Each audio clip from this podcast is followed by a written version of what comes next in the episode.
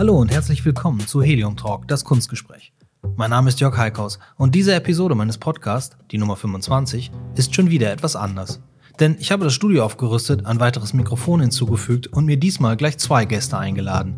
Die Kunsthistorikerin und Galeristin Anne-Simone Krüger und den Galeristen Ralf Krüger von Feinkunst Krüger. Wir drei werfen einen kleinen Rückblick auf das Jahr 2018 aus Galeristensicht. Wir reden über gute Ausstellungen, tolle Künstler, das schwierige Kaufverhalten in den Galerien, das Desinteresse der Presse an unserer Arbeit und was die Stadt Hamburg in Bezug auf die bildende Kunst alles so nicht macht. Aber wir kommen auch mit Ideen und Lösungsvorschlägen für das neue Kunstjahr um die Ecke. Wie man das von Ralf und mir kennt, wird auch mal ordentlich gemeckert. Wir sind uns auch nicht immer einer Meinung und haben natürlich auch unterschiedliche Erfahrungen gemacht. Und klar, andere Galeristen sehen ein paar Dinge auch total anders. Aber alles in allem ist es ein, wie ich finde, sehr hörenswertes Fazit des zu Ende gehenden Jahres geworden. Und ich bin den beiden sehr dankbar, dass sie doch sehr spontan Zeit hatten, diese Dreierrunde mit mir zu machen. Am Anfang nerven uns diese komplett schwachsinnigen Laubbläser am Hof der Nachbarschaft mal ganz gewaltig. Dann machen wir dann eine kleine Pause. Vielleicht merkt man das aber auch gar nicht, aber da musste ich tatsächlich mal schneiden. Wenn ihr euch fragt, wann, achtet doch mal auf den bemerkenswerten Satz von Ralf. Aber ist ein Bild nicht was ähnliches wie eine Handtasche? Übrigens, während ich diesen Text aufspreche, läuft draußen schon wieder ein dämonisch grinsender Mensch mit seiner Höllenmaschine rum. Vielleicht sollte man im Herbst keine Podcasts aufnehmen, es sei denn in einem U-Boot. Oder in einem Wohnmobil vielleicht, das kann man dann auch mal wegfahren. Wie mein Freund Loffi, der macht einen sehr schönen Podcast aus einem alten Winnebago heraus. Der ist ganz neu und heißt Das Ziel ist im Weg. Mich hat er damit auch schon besucht. In meinem Atelier, hoch im Norden. Ich sag Bescheid, sobald er online ist. Wenn euch dieser Podcast gefällt oder es etwas auszusetzen gibt, freue ich mich natürlich sehr über Feedback. Als Mail an heliumtalk.heliumcowboy.com oder auf all den anderen Kanälen, auf denen ihr mich erreichen könnt. Und ich bin euch natürlich auch sehr dankbar, wenn ihr den Helium Talk abonniert und bewertet, bei iTunes oder Spotify zum Beispiel. Aber jetzt erstmal viel Spaß beim Anhören. Helium Talk.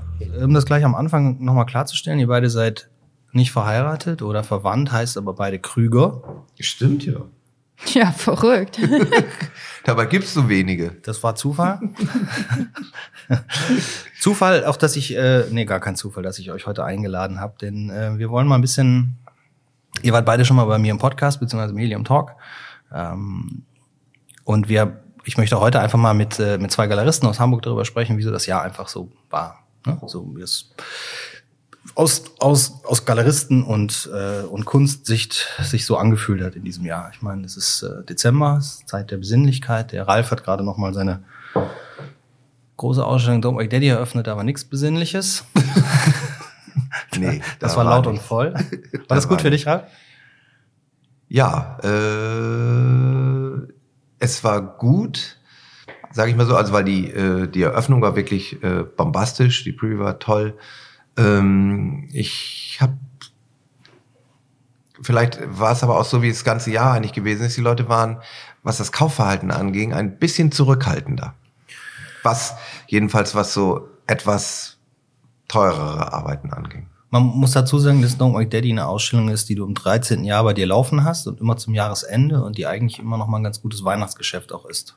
Ist es, ist es tatsächlich trotzdem auch, also nochmal, ich mache das ja zusammen mit Heiko Müller. Ja. Ähm, und ist es tatsächlich auch, aber ich habe so, ich glaube, letztes Jahr und die Jahre davor waren ein kleines bisschen besser. Aber es ist ja auch, es hat ja gerade erst angefangen. Also, ne, ja, ja. da bleiben wir mal noch, mal noch ganz ruhig. Also, ich für mich habe ja auch festgestellt, dass es früher hat es Sinn gemacht, tatsächlich nochmal so Ausstellungen vor Weihnachten zu machen, die auch tatsächlich nicht das Thema Weihnachten haben, sondern nochmal, dass man eine große Gruppe macht und nochmal einlädt und nochmal guckt, dass was passiert. Und das funktioniert halt seit Jahren einfach auch nicht mehr gut. Ich weiß nicht, was bei Gutberg Nerger, wie ihr das Jahr, Jahr da zum Ausklang bringt. Wir werden auch ein Mesh-up machen, also Querschnitt durch die Galerie, alles, was wir, was wir so da haben, was man gerne nochmal zeigen möchte. Also genau das eigentlich auch. Also doch eine Weihnachtsausstellung. Naja, ohne den Titel Weihnachten. Ja. Aber vom Prinzip her geht das auch in die Richtung Weihnachtsausstellung. Ja, das machen ja viele Galerien. Ja. Das ist eigentlich Usus, ne? ne? Die haben das, ja, die haben da tatsächlich auch, es hat sich im Laufe der letzten Jahre, glaube ich, noch ein bisschen äh, also mir kommt es so vor, als wenn jetzt viel mehr Galerien das nochmal machen zu Weihnachten. Ich glaube, das liegt aber daran, dass es viel mehr Galerien auch gibt. Vielleicht. Also wenn man sich umguckt in Hamburg oder auch in anderen Städten oder sowas, ist das ja, äh, haben wir ja schon recht viele äh, Galerien inzwischen. Überleg dir das Viertel hier. die Neustadt, ja. die war vor acht Jahren noch nicht so voll wie jetzt. Also was ja positiv ist, dass es viele Galerien gibt, aber darum kommt einem das vielleicht auch so vor, dass es so viele Ausstellungen gibt. Ich glaube nur nicht, dass es unbedingt mehr den wirtschaftlichen Erfolg haben kann, wie das früher war. Früher haben wir auch so Aktionen gemacht, äh, haben wir keinen Adventskalender, aber wir haben eine Ausstellung gemacht, die hieß 24 mal 24 mal 24. Da hatten wir 24, Tag, 24 Künstler, 24 Arbeiten und die Ausstellung war Heiligabend vorbei. Und in der Regel gab es dann auch noch Prozente. So, wenn man das dann kauft. Und das waren Ausstellungen, die, ja, da konntest du dir fest eintragen, dass du die zumindest zu 70, 80 Prozent ausverkaufst. So. Äh, hast du gute Künstler ausgewählt und sowas alles. Das ist im Prinzip ähnlich wie so eine Don't Wake Daddy Ausstellung. Am Jahresende hat man nochmal eine gute Position mit guten Künstlern. Äh, aber ich, also das hat, glaube ich, mit den Galerien noch nicht wirklich was zu tun. Das hat, glaube ich, was mit dem allgemeinen Konsum- und Marktverhalten zu tun. Ne? Das, äh, also überall alles. Das war auch das Thema des letzten Podcasts mit, mit ähm, Sascha Kampmeier von Vater und Sohn, dass man sich da eigentlich vor Rabatten und vor, äh, vor Specials, vor, vor Weihnachten oder äh, mit inzwischen das ganze Jahr durch gar nicht mehr retten kann. Ja. Ja, und die Frage ist ja auch, wir hatten es ja gerade, Ralf meinte auch schon, dieses Jahr war das Kaufverhalten eher zurückhaltend. Und das ist was, was wir auch gemerkt haben, was ich auch im Vergleich zu Vorjahren merke, wo ich für andere Galerien zum Teil auch gearbeitet habe, auf anderen oder auf den gleichen Messen war und da passierte mehr. Und heute hast du eher ein Problem, meines Erachtens nach, die Leute in der Vorweihnachtszeit überhaupt in Galerien zu bekommen, weil wer, wer verschenkt Kunst, wer kauft Kunst in der mhm. Zeit und wer ist nicht auf ganz vielen anderen Events eingeladen und hat eigentlich gar keine Zeit. Es gibt ja, wenn du in Hamburg in den Veranstaltungskalender schaust, jetzt auch kaum mehr Eröffnungen im Dezember, weil man irgendwie auch davon ausgeht, dass, dass alle ganz anders eingebunden sind und sich diese Zeit gar nicht mehr nehmen können. Klar, es ist ja irgendwie ja wahnsinnig viel los einfach vor Weihnachten. Also man, klar, man kommt zu nichts. Und da nochmal vielleicht ganz kurz zurück auf Don't Back Daddy, da habe ich ja so ein bisschen das, das Glück, äh, also wie gesagt, wir machen das ja schon 13 Jahre, mhm. Heike und ich. Und in der Zeit davor hatte ich auch immer mal was zu Weihnachten und äh, ja, auch so eine Mischausstellung. Und dann habe ich jetzt einfach das Glück gehabt, dass man mit Don't Big Daddy eine Ausstellung hat, die so ja in Deutschland und wahrscheinlich in Europa so, so gar nicht so gibt, also mit, mit etwas außergewöhnlichen Geschichten. Also es ist tatsächlich eine Ausstellung, die zwar zu Weihnachten ist, aber vielleicht gar nicht so eine richtige Weihnachtsausstellung ist. Und man hat einfach das Glück, dass, dass diese Ausstellung mittlerweile so einen, so einen Status hat, tatsächlich, wo die Leute auch darauf warten und wo sie Steht hingehen. Steht im Terminkalender auf jeden und, Fall. Ja, man rechnet damit, dass sie genau, kommen man, wird. Genau, man, genau, man Genau, dass sie kommen wird und dass die Leute auch darauf warten. Und das ist glücklicherweise, glücklicherweise etwas äh, unabhängig davon. Aber jetzt, es ist jetzt nun mal so, dass, dass es da ist irgendwie, ne? So. Ja. Ja. Naja, das ist ja auch gut, wenn man so ein, so ein, so ein Fix so einen Fixstern am Ende des Jahres für seine Galerie hat. Also man versucht Abs natürlich absolut. immer zum und Jahres, das ist ja. Glück, dass das irgendwie, dass sich das dann praktisch schon eingespielt hat, dass es so gekommen ist mhm. irgendwie. Ne? So, ja. da, da, muss ich mir jetzt zum Beispiel keine Gedanken mehr machen über Weihnachtsausstellung. So.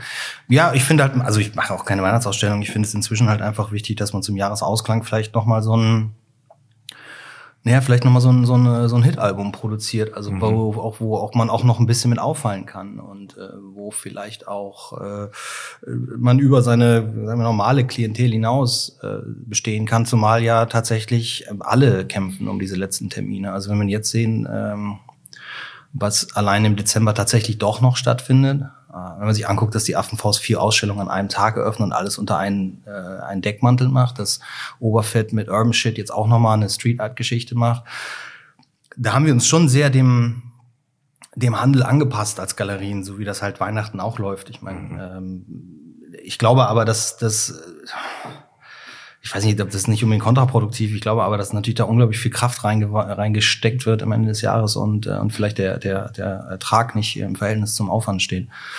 Um das mal so ganz, äh, ganz nüchtern wirtschaftlich zu betrachten. Aber ähm, das ist ja auch gar nicht unbedingt das, äh, das, das Thema jetzt. Also ich glaube, dass sich das Kaufverhalten insgesamt in den letzten Jahren ein bisschen anders entwickelt hat, wie, ähm, wie seht ihr das? Äh, habt ihr, gewinnt ihr neue Sammler dazu? Habt ihr das Gefühl, dass, ähm, dass da nicht nur Bewegung darin ist, dass es, wie gesagt, mehr Künstler und mehr Ausstellungen und mehr Galerien gibt, sondern dass tatsächlich auch mehr Leute wieder das Interesse daran äh, wiedergefunden haben oder neu entdecken, Kunst zu kaufen? Also es ist ganz, ganz unterschiedlich. Ich habe das Gefühl, jetzt von dem, was ich erlebe, dass die Spontankäufe zurückgehen. Ich kann mich erinnern, als ich damals noch mit Renate Kammer die ersten Male auf der Affordable Art Fair war, dass Leute ganz spontan gekauft haben, einfach weil sie es gut fanden und weil es aus dem Moment heraus dieses Bedürfnis war, das Werk mhm. mitzunehmen. Das hat für mich deutlich nachgelassen und was mir auch auffällt, ist, dass oftmals das Foto reicht. Das hatte mhm. ich dieses Jahr auf der Affordable Art Fair. Das Wir hatten äh, bei Gutberg Nerger von Uwe Lewitzki diese gigantischen mhm. Sprüche mhm. mit dabei, wo er mit einem unglaublichen Wortwitz Dinge so auf den Punkt bekommt. Also das, dass man einfach, egal ob man es gut findet oder nicht, schmunzeln muss. polarisieren zum Teil mhm. auch so ein bisschen die Sprüche, aber sind großartig. Und ganz oft hatten wir das, dass die Leute es super fanden, fotografiert haben und dann weitergegangen sind. Und das ist was, was ich früher so nicht erlebt habe. Also es ist ein gigantisches Interesse da, auch aus meinem Freundeskreis, die ja jetzt auch alle aus dem Studium rauspurzeln und anfangen zu verdienen. Die haben Interesse, aber sind gleichzeitig sehr, sehr vorsichtig, weil da auch eine ganz große Unsicherheit herrscht. So kann ich das jetzt wirklich kaufen? Ich habe doch keine Ahnung, ist das jetzt was Gutes? Ist es das Richtige? Ich finde es zwar gut, aber kann ich, also es ist so eine, so eine unglaubliche Hemmschwelle da, einfach zu sagen, ich nehme das jetzt mit. Und das ist was, was, was mir einfach sehr auffällt, was ich so früher nicht wahrgenommen habe. Hm. hm. Also ich muss sagen, also tatsächlich dieses Jahr ist ein bisschen schwierig gewesen überhaupt. Also ich muss auch sagen, das ist so, das Jahr fing ganz gut an. Aber dann merke ich, dass wirklich auch so eine Zurückhaltung da ist, irgendwie Geld auszugeben und tatsächlich auch ein, ein kleines bisschen mehr Geld vielleicht manchmal auszugeben. Habe ich so bisher auch noch nicht gehabt. Ich kenne das natürlich immer, dass es Phasen gibt oder dass man Ausstellungen hat, ähm, die jetzt finanziell nicht so erfolgreich laufen und die man dann ausgleichen muss mit, mit Ausstellungen, die erfolgreich laufen. Das ist ja, ja das ist ja etwas, was, ich meine, machst ja nun schon 20 Jahre, was immer wieder kommt. Mhm. Und es gibt dann auch immer wieder, immer wieder Momente, wo man in, in oder an, wo man an einen Punkt kommt, wo man denkt so, okay, jetzt die nächste Ausstellung muss laufen, sonst muss ich mir mal Gedanken machen, wie mhm. das so alles weitergeht. Und äh, das hat man ja schon öfter gehabt und da ist man noch ein bisschen ruhiger und abgeklärter und das läuft dann ja auch immer weiter. Aber ich habe jetzt dieses Jahr das Gefühl, dass es tatsächlich so eine, so eine längere Phase schon gibt, vielleicht seit ja, Mai, Juni, so, die, die, wo es wirklich so ein bisschen nach unten geht mit den Verkäufen, wo, die, wo ich wirklich merke, dass die Leute zurückhaltender sind. Mhm. Vielleicht ist es aber auch allgemein. Ich glaube, das ist ja auch ein, vielleicht ein allgemeines Problem, dass die Leute, obwohl es keinen Grund gibt, ja, ja Angst vor einem Abstieg haben äh, und, und deshalb einfach zurückhaltender sind und denken, denken irgendwie so, ich muss mein Geld sparen. Wofür auch immer. Aber ja. gleichzeitig, wenn du in die Stadt gehst, also es wird ja gekauft. Ich habe das Gefühl, es verschiebt sich extrem. Also dass auch mehr Geld für, für den Moment ausgegeben wird, den du irgendwie publik machen kannst. Sei es jetzt Reisen, sei es, dass ich irgendwie, weiß ich nicht, eine neue Handtasche kaufe oder dergleichen. Also ich glaube, dass gerade auch durch dieses Ganze, durch die mediale Präsenz und dieses sich inszenieren und dabei sein, dass da auch eine Verschiebung stattfindet. Wie meinst du? Also dass, dass eher Geld für, für die Handtasche oder für die Reise ausgegeben wird, also für, für was, was man kurzzeitig konsumieren kann, als dass du sagst, ich kaufe mir ein Werk, was mir die nächsten Jahre Freude bereiten wird. Aber ist ein Bild nicht was ähnliches wie eine Handtasche? Es kostet auf jeden Fall auch Geld. Aber der, vielleicht auch der, mehr? vielleicht auch mehr. Und der Wert ist irgendwo, es ist ein anderer Wert. Du hast, glaube ich, du hast nicht dieses Erlebnis, es ist eine andere Art und Weise, wie, wie das Bild und die Handtasche als Statussymbole funktionieren. Mhm. Und es ist, glaube ich, ein anderes Erleben. Die Handtasche ist irgendwie, da, da erlebst du den Moment. Und du, du leistest dir was Schönes und es ist dann irgendwie kurzzeitig da. Also es ist irgendwie eine andere Art von, von Konsumieren. Und ähm, insofern ist es schwer, das irgendwie gleichzusetzen. Ich habe so ein bisschen das Gefühl, dass die Leute in den letzten Jahren verlernt haben, Kunst zu kaufen. Denn es war ja mal eine Zeit lang, da war das ein bisschen einfacher, die Menschen dafür zu begeistern. Und diese Spontanität, die, die vielleicht früher auch mal da war, die ist heute ganz, ganz selten geworden, zumindest in Deutschland. Aber meinst du nicht, es liegt auch daran, ich glaube, da hatten wir uns auch bei dem letzten Podcast schon mal im Ansatz drüber unterhalten, dass ganz anders auch berichtet wird über Kunst. Mhm, also dadurch, dass wir ja eigentlich als, als Allgemeinbürger konsumierst du ja, weiß ich nicht, also ich weiß nicht genau, worüber man dann quasi Kunst mitbekommt über die Nachrichten irgendwo und dann geht's eigentlich immer nur um die Millionenverkäufe. Dann wird mhm. gesagt, okay, da wurde wieder ein Gerhard Richter für so und so viel versteigert, da wurde dies und das versteigert und dass Kunst sich auch in einem ganz anderen Segment bewegen kann und dass ihrer Wertigkeit keinen Abbruch tut, dass es dann einfach andere Namen und andere Künstler sind, das kommt, glaube ich, bei vielen gar nicht mehr an, weil diese Berichterstattung so einseitig geworden ist und sich dadurch gleichzeitig auch, also durch die Art und Weise, wie berichtet wird, bei ganz vielen eben auch dieses Gefühl aufbaut, ich verstehe es ja auch gar nicht. Also weil sich da auch so ein bisschen so eine sehr editäre Welt aufgebaut hat, je nachdem, wo man guckt und wo man schaut. Ähm, ja, das ist natürlich so. Vor einigen Jahren war äh, vor einigen Jahren war Kunst ja auch ein bisschen angesagter und man war, das kennst du ja auch noch, man ist da von allen möglichen Zeitschriften, von was weiß ich, was ich weiß nicht, wo ich überall drin gewesen bin, ja. irgendwie und wo man interviewt wurde und dies und das. Das ist ähm, natürlich anders geworden und dann muss man natürlich auch äh, über die wirklich katastrophale Berichterstattung über bildende Kunst in Hamburg mhm. und äh, das völlige Unverständnis der Politik für die bildende Kunst in Hamburg irgendwie auch mal auch mal was sagen, denn ähm, so wie das hier abgeht und so wie hier über Kunst berichtet wird, abseits der großen Ausstellung ist ja, äh, ich meine, was soll man dazu sagen? Das ist ja, äh, ich meine, ich habe jetzt zum Beispiel gehört, dass dass die da auch es gibt ja auch keine Leute, die über Kunst berichten. Die gibt es ja auch schon nicht mehr. Es gibt ja keine Leute, die, die rumgehen irgendwie in die Galerien und sich mal was angucken. Ich hatte jetzt das große Glück, zum Beispiel, dass jemand von der von der äh, Zeit bei mir in der, in der Bretterausstellung von Tilman Knob und Thorsten Tembergen war und sich mhm. das auch wirklich angeguckt hat und äh, da einen wunderbaren Bericht drüber geschrieben hat. Äh, aber wie gesagt, ich habe da noch Glück, über mich wird noch berichtet, aber wann kommt denn sowas vor? Irgendwie in, in Hamburg. Es gibt doch, ich meine, die Leute, die über Kunst schreiben. Die gehen nach Berlin und schauen. Nee, aber äh, selbst die, die es in Hamburg sind, und die kennen wir alle. Das sind ja vielleicht nur fünf mhm. oder so, ne? Und dann wird da noch nicht mal vernünftig drüber berichtet. Wenn ich mir zum Beispiel jedes Mal, wenn ich mir das Abendblatt angucke und äh, am Donnerstag äh, de, den Live-Teil, da gibt's eine Seite Kunst und Bühne. Also ich glaube, ich habe dort, immer wenn ich es angucke, sind, ist nicht ein Bericht über Kunst. Es ist mhm. immer nur über Theater und über Bühne.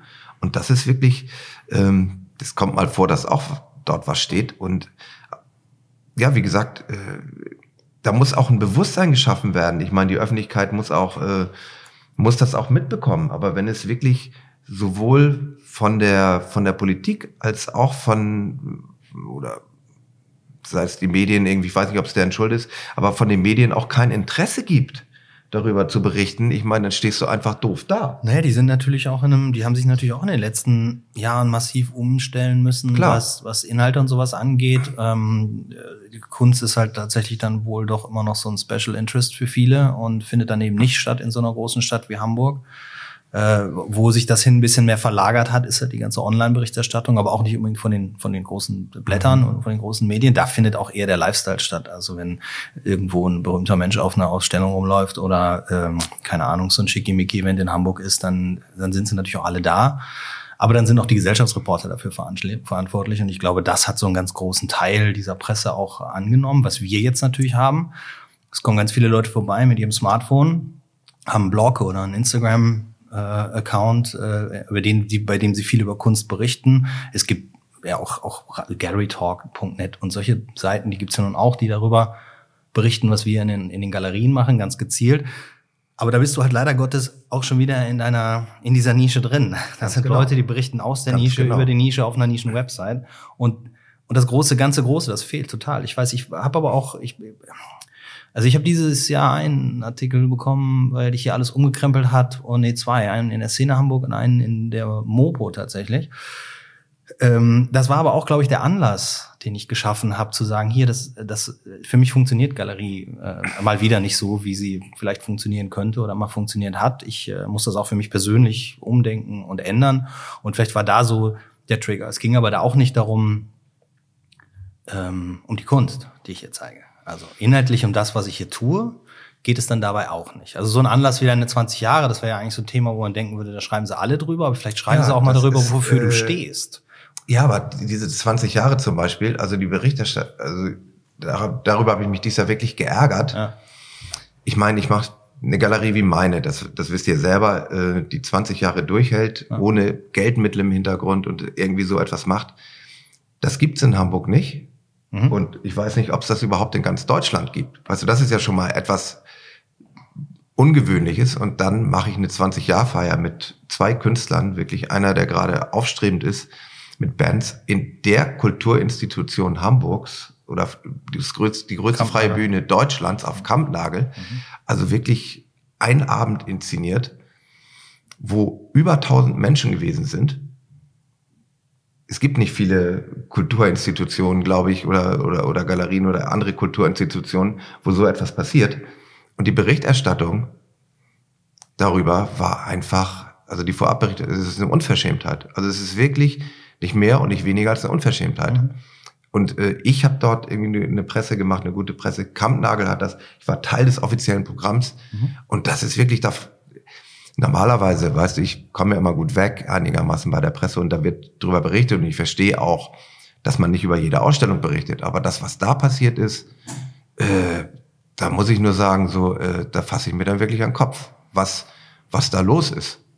Und da hätte ich, also normalerweise, ich bin jetzt nicht anmaßend, aber da hätte auch mal gerne eine halbe Seite irgendwo sein können, weil das wirklich äh, eine außergewöhnliche Geschichte gewesen ist. Also ich persönlich habe auch so in den letzten Jahren aufgehört, ähm, überhaupt die Presse manchmal so direkt einzuladen, wenn man die Leute persönlich kennt oder sowas. Äh, beim NR gibt's äh, diesen Ralf Alexowitz, der macht gerne mal ein Porträt über eine Galerie, der hat da Lust drauf, dem gefällt das, der versteht das auch. Der ist ja auch, der ist ja auch tatsächlich. Der ist ja dann tatsächlich auch da. Aber, aber ich habe aufgehört, immer dieser, immer den Leuten erklär, zu erklären, Leute, guck mal hier, wir machen was ganz Besonderes. Du machst eine besondere Galerie.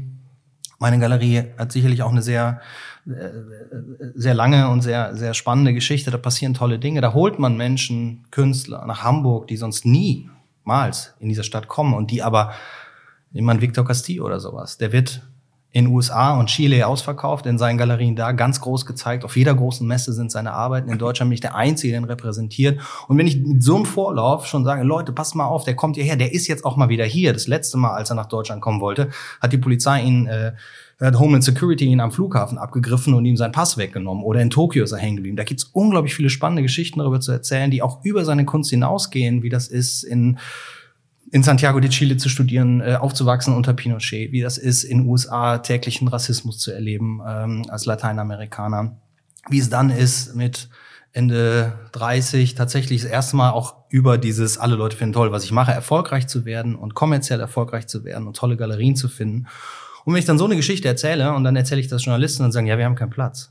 Ja. Die haben noch nicht mal zugehört. Und da habe ich irgendwann, da habe ich dann irgendwann für mich entschieden, das ist den, ich bin auch alleine, mehr oder weniger, genauso wie du, Ralf. Wir haben, also es ist unglaublich viel Aufwand, was wir hier machen. Ich habe zwei Jobs zur gleichen Zeit und noch Familie und alles. Und dann muss ich gucken, wo höre ich auf, meine Energie und dadurch dann auch letztendlich meine Frustration reinzustecken. Das ist tatsächlich die Presse und das, das andere Thema ist halt die Stadt Hamburg. Ich habe gesagt, ich habe für mich entschieden, ich bin selbstständig, ich bin Unternehmer, ich entscheide es selber und wenn ich vor Vernissagen Leute da haben will oder für Ausstellungen oder für die Kunst, ich rufe die an, ich schreibe den persönliche Nachrichten, ich lade die persönlich ein, weil du einfach heutzutage, ich kann den Leuten eigentlich fast nur noch hier in dem Raum erklären, wie toll das ist. Und wenn die Leute hier sind in dem Raum, dann passiert da auch immer was. Dann passiert immer was. Aber es gibt keine Medien in der Form mehr, die, ähm, die auch inhaltlich ausreichend darüber berichten wollen. Was, was hast du denn davon, wenn dann in der Welt äh, unten so ein kleiner, so ein kleiner ähm, und Richtig? Bilder verkauft, großer Sammler. Äh, Hamburger Abendblatt mein, möchte, möchte eine Exklusivinterview machen. was, was meinst du, was, was, was hast du denn davon, wenn dann da steht, äh, Ralf äh, Krüger, äh, 20 Jahre Feinkunst Krüger, tolle Ausstellung gemacht, äh, feiert auf Kampnagel. Dann hast du so einen Text da drin. Und dafür hast du aber eine Pressearbeit vorher gemacht und die Leute angesprochen oder hingeworben. Das ist überhaupt gar nicht, steht gar nicht mehr in Relation zu dem Aufwand. Absolut. Und ich weiß ja auch mittlerweile mit der Presse ist es ja auch so, ich lege da ja auch, ne, ich weiß jetzt, ich habe ja jahrelang immer viel rausgeschickt, das ja. mache ich auch nicht mehr, das lasse ich jetzt bleiben, weil die Presse ist auch manchmal gar nicht relevant. Ich habe ja auch schon Sachen gehabt, wo ich die erste Einzelausstellung mit Heiko Müller hatte irgendwann. Wir arbeiten schon tierisch lange zusammen. Heiko mhm. hatte 15 Jahre nicht in Hamburg gezeigt und so. Und da denkt man dann, man, da kommt doch was. Schiss, da kam nix. Mhm. Hab trotzdem super verkauft. Mhm, weißt klar. du, ne?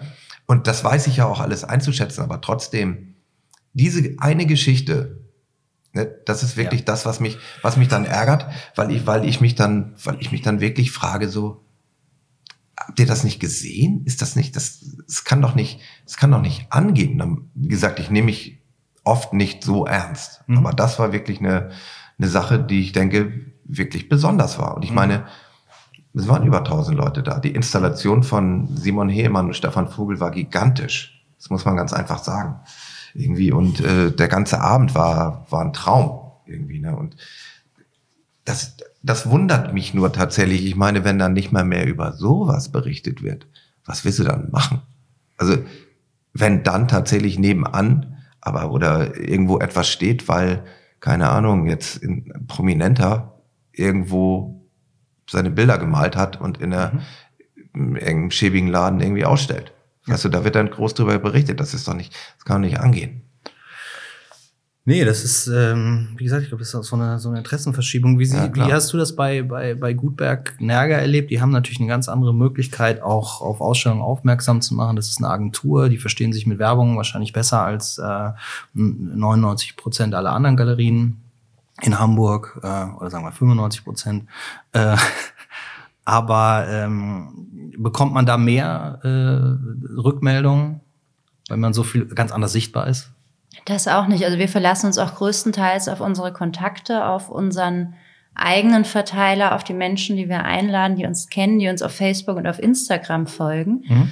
Ähm, wir hatten sehr gute Presse tatsächlich im Sommer, was aber auch daran lag, dass wir mit die einzigen waren, die im August eine große und tolle Ausstellung gemacht haben. Wir haben Sebastian Menske eingeladen, der in Berlin lebt, der unter anderem in, in Wismar seine Hauptgalerie hat und haben dabei so einen wunderbaren Austausch gemacht. Wir werden dafür nächstes Jahr Timo von Eiken nach Wismar schicken. Okay. Und da waren wir eben die einzigen und die Kulturredakteurin, die dann auch ein Interview geführt hat mit uns, hat auch ganz offen gestanden, das ist ja so super, dass wir das jetzt im August machen, weil da hätten sie auch mal Zeit, da sei ja Sommerpause, da könnten sie mhm. auch mal gucken, was sonst so läuft, jenseits der großen Häuser.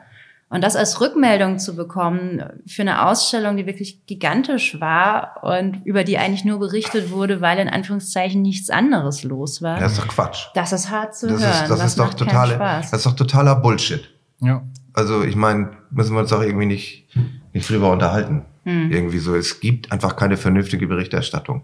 Ich meine, das ist schwierig, weil klar, für die Presse wird es auch immer enger, aber was mir auch aufgefallen ist, was ich irgendwie schade fand, ist, dass es aber auch ähm, online wenig gibt, wo, was alle Ausstellungen in Hamburg zum Beispiel zusammenzieht. Also, dass du sagen kannst, da kommt jemand nach Hamburg oder in Hamburg ist jemand, der interessiert sich für Kunst, aber hat mhm. wenig Plan. Und den holst du irgendwo ab. Du musst mal Kunst in Hamburg googeln, da kommt quasi nichts. Mhm. Also da kommen irgendwie extrem seltsame und extrem wenig Anzeigen. Und äh, das finde ich auch schade und das ist vielleicht auch was, was man sich als, als Galeriengemeinschaft für das kommende Jahr überlegen kann, wie kann man vielleicht selbst auch diese Sichtbarkeit wieder schaffen, dass man sagt, man versucht, was auf die Beine zu stellen, wo eben von allen Galerien dann auch die Daten irgendwie drin sind. Es, es gibt, sowas ja in gedruckter Form. Es gibt die Seite Galerien in Hamburg. Aber da sind auch nicht alle Galerien mit Da drauf. sind nicht alle Galerien und die ist auch extrem schlecht. Ja. Aber das ist ja die vom, vom Verband der Galerien in Hamburg, ne? Das ja. Ist, ja, genau. Ja. Aber das ist, die ist auch. Ja, das ist auch, das ist auch wiederum was, wo, wo die Leute auch nicht, tatsächlich nicht wirklich äh, sich diese Informationen raussuchen. Äh, ich glaube, heutzutage ist Information, wie man sie sich beschafft und wie man, äh, wie man äh, sich zugänglich macht, die ist, äh, die, die ist schwieriger geworden und die hat sich verändert. Wenn jemand sagt, ich möchte wissen, was am Wochenende für Ausstellungen sind, hat man sicherlich die Möglichkeiten zu gucken, was ist. Wir haben genug, weil dadurch, dass wir keine festen Öffnungszeiten haben, habe ich eigentlich die meisten Besucher unter der Woche. Das sind meistens so Leute, die hier zu Besuch in Hamburg sind und äh, mal zu Helium Cowboy gehen wollen, die kommen einfach vorbei. Die sind hier in der Nähe, die sind in der Innenstadt, die kommen einfach vorbei. Äh, oder die gucken auf die Website oder sowas. Aber es gibt natürlich Möglichkeiten zu gucken, was ist. Alles andere funktioniert ja so, dass man versucht, möglichst ja, viel selber Aufmerksamkeit zu erreichen äh, in den, in den, in den sozialen Medien und äh, was wir jetzt mit diesem Galerienverbund in der Neustadt zum Beispiel machen, ich glaube, das ist der nächste Schritt, dass man versucht, das ein bisschen mehr zu bündeln. Das, das äh, bei allem Mecker, dass sie wir der Presse oder auch der Stadt geben, wir können auch über Hamburger Galeristen und Galerien meckern, die es auch unter Umständen nicht besser machen, weil sie Angst haben, äh, wenn ich den anderen jetzt groß mache, dann oder vorstelle, dann, äh, dann, dann kommen die nicht zu mir oder dann kauft da jemand anders ein Bild. Da muss man sich natürlich leider Gottes einfach irgendwie mit drauf einstellen, dass das so ist dass man die Leute nicht zwingen kann, nur zu einem zu kommen und dass es eigentlich tatsächlich sehr gut ist für Hamburg, wenn man sich da vielleicht ein bisschen ja, ein bisschen besser positioniert. Ich finde zum Beispiel diese, wir haben ja in diesem Jahr, um das nur kurz zu erklären, ähm, haben die Galerien in der Neustadt, das sind insgesamt, keine Ahnung, neun, neun Stück, ach, neun Stück, auf neun ja. Stück, sich zusammengetan und gemeinsam eine Öffnung gemacht, unseren Rundgang gemacht. Das, äh, das funktioniert in der Admiralität, Admiralitätsstraße, Straße, oh Mann, Straße schon, schon viele Jahre. Das Kontorhausviertel ist leichter auszusprechen, macht das auch schon sehr lange. Das ist zum Beispiel ein ganz wichtiger Aspekt, wie man ähm, darauf aufmerksam kann, dass, dass das auch Spaß machen kann, rumzugehen. Weil ich glaube, die Leute, die wir haben, die haben wir sowieso mit dem Programm, was wir machen. Ralf hat seine Stammgäste, ich habe meine Stammgäste, Gutberg Nerger wird schon seine Stammgäste auch haben, viele Galerien haben das. Aber wie kommt man dahin, dass auch die anderen kommen? Also wenn, wenn Ralf und ich zum Beispiel wie jetzt letzte Woche, vorletzte Woche die Eröffnung meiner Ausstellung hast du in deinem Newsletter erwähnt, weil er an dem Abend noch einen Preview hatte, nee, eine Finissage hatte und gesagt, anschließend gehen wir rüber und letzten Endes warst du dann doch alleine hier, mehr oder weniger.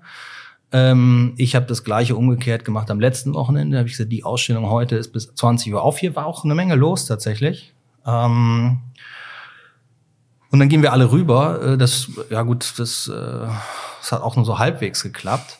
Aber trotzdem, glaube ich, ist das Signal nach draußen, das, was wir aussenden, ist, hey, guck mal, das ist nicht meine Konkurrenz, das ist ein Freund von mir. Obwohl wir natürlich de facto Konkurrenten sind. Jedes Bild, was Ralf verkauft an einen meiner Kunden, kauft er nicht mehr bei mir.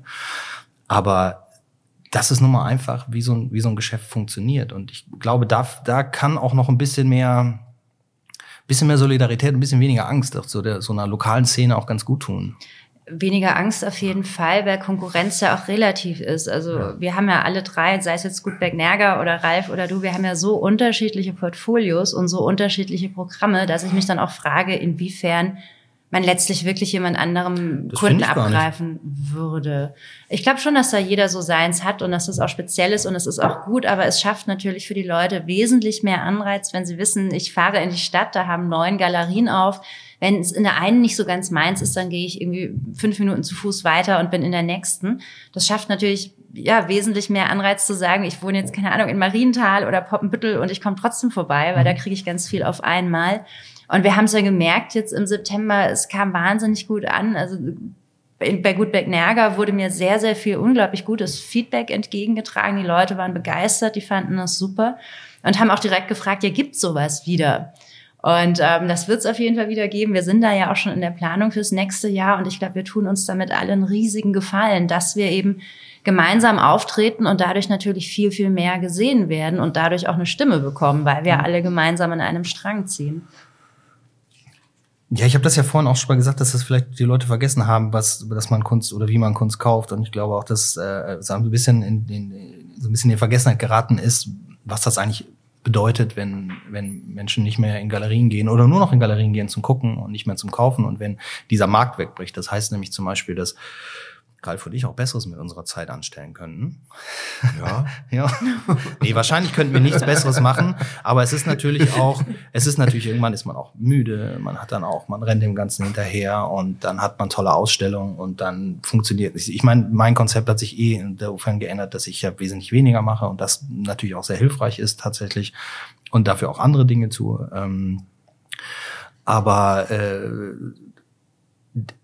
ich glaube einfach, dass, dass wenn man, also ich, ich habe ich mal ein ganz konkretes Beispiel. 2012, 2013 Finanzkrise. Wir waren, ja, vor der Finanzkrise war Helium Corporate groß. Wir hatten viele, viele Mitarbeiter. Wir waren immer auf allen Messen. Wir waren international. Es hat auch funktioniert. Es hat auch richtig Spaß gemacht. Und dann haut dir einfach so eine Finanzkrise erstmal alles unter den Füßen weg, weil mein Markt natürlich damals auch zum größten Teil in den USA lag. Also wir haben teilweise 60, 70 Prozent unseres Umsatzes äh, mit den USA gemacht. Wir haben unglaublich viel Kunst verschickt. Wir waren auf den ganzen Messen, wie gesagt. Das war ganz toll. Auf einmal gibt niemand mehr Geld für Kunst aus. Und es hat niemand mehr Geld für Kunst ausgegeben. Auch nicht die Leute, die sonst regelmäßig bei uns Kunst aus, äh, Geld für Kunst ausgeben. Und es war unglaublich schwierig, darauf hinzuweisen. Ralf war für dich auch sicher auch eine schwere Zeit. Ich erinnere mich auch in Gespräche mit, mit Henning Klees und solchen Künstlern, für die es dann auf einmal echt extrem eng wurde persönlich, weil sich der oder sich der Markt dramatisch verändert hat, dass man sich selber dann auch dramatisch verändern muss.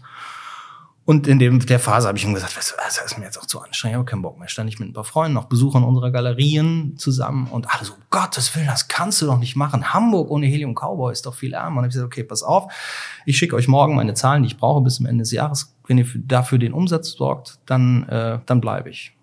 Letztendlich bin ich geblieben, weil, ne, kann ich was anderes machen? Nee. Ähm, will ich was anderes machen? Auch nicht. Also nochmal Ärmel hochkrempeln und weiterkämpfen. Aber ich glaube, dass sich so ein bisschen durch diese Zeit, in der man eben tatsächlich keine Kunst gekauft hat und sich mehr auf so einen anderen, so andere Bereiche umgelegt hat, dass sich dadurch vielleicht auch tatsächlich das auch viel damit zu tun hat, dass, äh, dass unsere Besucher anders über Ausstellungen denken und über das Einkaufen bei Ausstellungen. Also ich weiß, dass jeder hier reinkommt und guckt, wie viele Punkte hat er dann an den Wänden aber kaum einer von denen ist selber für so einen Punkt verantwortlich. So und ähm, ja, also hm. ich glaube, es ist schwierig, weil eben und da sind wir auch wieder bei den Berichten und wie berichtet wird. Ich glaube, viele verstehen auch gar nicht mehr, wo eigentlich dieser Wert herkommt, der da auf dem Preisschild steht, mhm. neben dem roten Punkt im besten Fall. Ja. Und ähm, das ist was, was ja, was erschreckenderweise einem auch immer wieder gespiegelt wird, dass Leute reinkommen und sehen will und sagen, ach ja, meine Mutter malt ja auch. Und dann denkst du so, ja, das freut mich wahnsinnig für deine Mutter, das soll sie auch weiter tun, aber da geht's um was anderes, da steckt eine andere Wertigkeit drin. Und möglicherweise kann man es auch auf, auf ganz neue Kanäle vermitteln, dass man den Leuten eben auch wieder klar macht, was, was steckt eigentlich hinter so einer Arbeit? Wie viel Zeit braucht diese Arbeit? Mhm. Wie viel Zeit liegt da auch drin, weil der Künstler eine ganze Ausbildung durchlaufen hat, weil der Künstler eine ganze Denkschule für sich durchlaufen hat? Also jeder Künstler trägt ja seinen ganz eigenen Gedankenkosmos mhm. mit sich herum.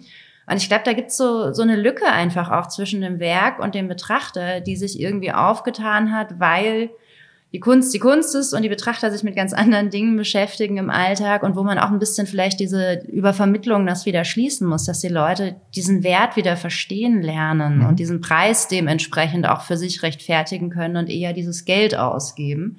Und ich glaube, da gibt's noch sehr, sehr viele Möglichkeiten. Da kann man bestimmt noch einiges tun, um genau dort anzusetzen. Ich glaube auch, dass viele Leute, also das, das, das ist im Prinzip so in, auch das, was ich meine, dass, ähm, dass die Leute zu wenig wissen. Eigentlich weiß man alles, weil man ständig Bilder sieht. Man sagt, Atom Mike Daddy, das sind alles so Künstler, die machen Bilder. Aber dass man nicht wirklich, das sieht man auf Instagram, das sieht man auf Facebook, man, aber es fehlt so ein bisschen, warum, warum wo kommt dieser Künstler eigentlich her? Was ist, äh, warum, warum, wie rechtfertigt sich der Preis? Und das ist der eine Teil. Und dann gibt es den anderen Teil, dass hm, ganz viele Leute eben auch nicht wissen, wie man unbedingt Kunst kauft. Und ähm, in Amerika gibt es zum Beispiel äh, so, ein, so, ein, so, eine, so eine Firma, ich glaube, die kommen aus Australien, die nennen sich Art Money und die, die gehen hin und helfen bei der Finanzierung ähm, von Bildern. Das ist ein relativ faires Ding. Du, äh, du kaufst ein Bild in einer Galerie, äh, der Galerist ist Teil von dieser, von dieser Firma, von diesem Investmentfonds. Äh, und äh, diese Firma, die das Geld halt du und der der der die, die dieses diese Art Money gibt dir das Geld sofort also dem Galeristen, der kann es an seinen Künstler weitergeben und kann seinen Teil behalten und kann damit arbeiten. Der Kunde kriegt das Bild sofort und er wird über neun Monate oder zehn Monate dieses Bild halt abbezahlt. In Raten. Und zehn Prozent gibt der Galerist quasi ab als Provision an dieses Unternehmen. Ganz simples Modell, ganz einfaches Modell. Und das funktioniert aber natürlich nur deswegen, weil Galeristen in den USA eben auch hingehen, guck mal, ich mache das. Ich werde ja hier in Deutschland manchmal schon schief, schief angeguckt, weil ich Artsy mache das ist doch Kommerz und Kapital. Das ist aber nun mal so. Es ist nun mal, wir leben nun mal davon und wir, und unsere Künstler leben davon. Und das ist, glaube ich, so eine, so eine, ja, also, nimm noch mal ein Beispiel hier Simon und Stefan, ne? Wovon leben die denn einfach? Er fragt sich das mal einer? So, weil ich meine, ja, also ich, genau, ich glaube, im, im Allgemeinen liegt es vielleicht auch ein kleines bisschen daran, also auf der einen Seite äh, verstehen die Leute das vielleicht nicht. Auf der anderen Seite denke ich aber auch, dass, äh, dass viele Leute denken, ah, Kunst und ich gucke mir ein Bild an und sagen zwar, ich habe keine Ahnung davon, aber äh, mir kommt es oft so vor, als wenn sie dann für sich in Anspruch nehmen, ah, Nee, da verstehe ich was von. Irgendwie, als, als wenn es so, als wenn es so einfach ist. Als wenn es so einfach ist, äh, die Kunst zu verstehen. Und das wissen sie und der malt einfach ein Bild und dann ist alles gut. Ähm, aber so ist es nicht. Ich erzähle den Leuten einfach immer, ähm, guckt euch ein, irgendwie äh, geht irgendwo hin, beschäftigt euch damit, macht das. Aber viele Menschen denken, dass Kunst ganz einfach ist. Ich, ich, ich verstehe da was von, ich guck's mir an und dann habe ich es irgendwie, dann habe ich schon begriffen. Aber nein, so ist es nicht. Irgendwie so, ich, ich gehe ja auch nicht, wenn mein Auto kaputt ist, dann bringe ich das zum Autoschrauber, weil ich, äh, weil ich nicht selber an den Bremsen rumfummel, weil ich das nicht gelernt habe und weil jemand das irgendwie tatsächlich besser kann als ich. Aber bei Kunst oder auch bei Design und irgendwelchen Geschichten oder Gestaltung äh, habe ich manchmal das Gefühl, dass die Leute denken so, ah, nee, das kann ich auch und äh, dann mit der Website und wenn die gestaltet wird, nee, aber muss da nicht eine andere Farbe rein und die Schrift ist doch viel besser, weißt du so? Nein, du hast keine Ahnung. Lass das die Leute machen, die Ahnung haben. Und das ist bei Kunst eben auch so. Dann dauert es vielleicht ein kleines bisschen. Letztendlich, obwohl es ist auch so ein bisschen, bisschen kontrovers, denn letztendlich ist es so, wenn dir ein Bild gefällt und es spricht dich an, musst du es auch nicht verstehen. Das langt manchmal tatsächlich schon. Aber es ist auch äh, andersrum genauso, wenn du wirklich etwas verstehen willst und wenn du deinen Geschmack entwickeln willst, dann dauert das ein bisschen. Dann dauert das auch mal zwei Jahre. Dann musst du in Museen gehen, dann gehst du in diverse Galerien und irgendwann hast du vielleicht für dich verstanden, so, ah, okay, das ist das, was ich möchte oder das ist, das ist tatsächlich mein Geschmack und in diese Richtung möchte ich gehen. Und dann suchst du dir die Galerie deines Vertrauens. Irgendwie so eine, aber es ist auch ein kleines bisschen Arbeit und es ist Zeit und vielleicht ist es auch das, was den Leuten so ein bisschen fehlt. Die Zeit. Die Zeit. Ja. Ganz die einfach. Zeit ist auf jeden Fall ein, ein wesentlicher Faktor, weil wir gerade, also gefühlt momentan alle so sehr auch über soziale Medien und so weiter, so sehr in diesem schnelllebigen Kreislauf hängen. Aber was für mich auch so ein bisschen das Gefühl ist, ist, dass den Leuten manchmal auch einfach die Begeisterung fehlt und dieses einfach mal mit Begeisterung über die Kunst sprechen und dass es eben nicht so, so trocken und spröde sein muss, sondern dass man es einfach auch als, als lebendig wahrnimmt und sich für ein Bild einfach unglaublich begeistern kann und entsprechend auch ähm, diese, diese Freude transportiert. Also ich finde, wir, wir sprechen so viel über Kunst, aber manchmal fehlt so dieser, dieser Funke und diese Explosion und dieses, dass es einfach, dass es einfach berührt, dass es Freude macht und dass man es als, als eine wertvolle Erfahrung auch mitnimmt. Ja, aber da müssen die Leute dann ganz einfach auch mal in die Galerie kommen. Und äh, dann, ich, ich glaube dann, das kann jeder von uns ja vermitteln irgendwie so dieses, ja. dieses Gefühl und diese, diese Begeisterung, was es, was es dann tatsächlich einfach auch ist. Und, und eben auch zu verstehen, dass es ganz anders ist, ob ich es auf Instagram sehe oder in der Galerie. Also auch da habe ich das Gefühl, dass, dass man so viel Bilder über digitale Medien konsumiert, dass oftmals auch dieser Reiz des Originals verloren geht. Ja, habe ich ja schon gesehen, muss ich da nicht nochmal hin. Ja. Nee, nee, genau andersrum. Du hast ein Foto davon gesehen, deswegen musst du das Original dir anschauen. Ja, aber die Leute sind ja heutzutage mittlerweile so blöd. Die, also, tut mir leid, aber die gehen auf ein Konzert und ja. filmen das Konzert, ja. aber gucken das dann während des Konzerts auf dem Handy an. Also ich meine, äh, hallo?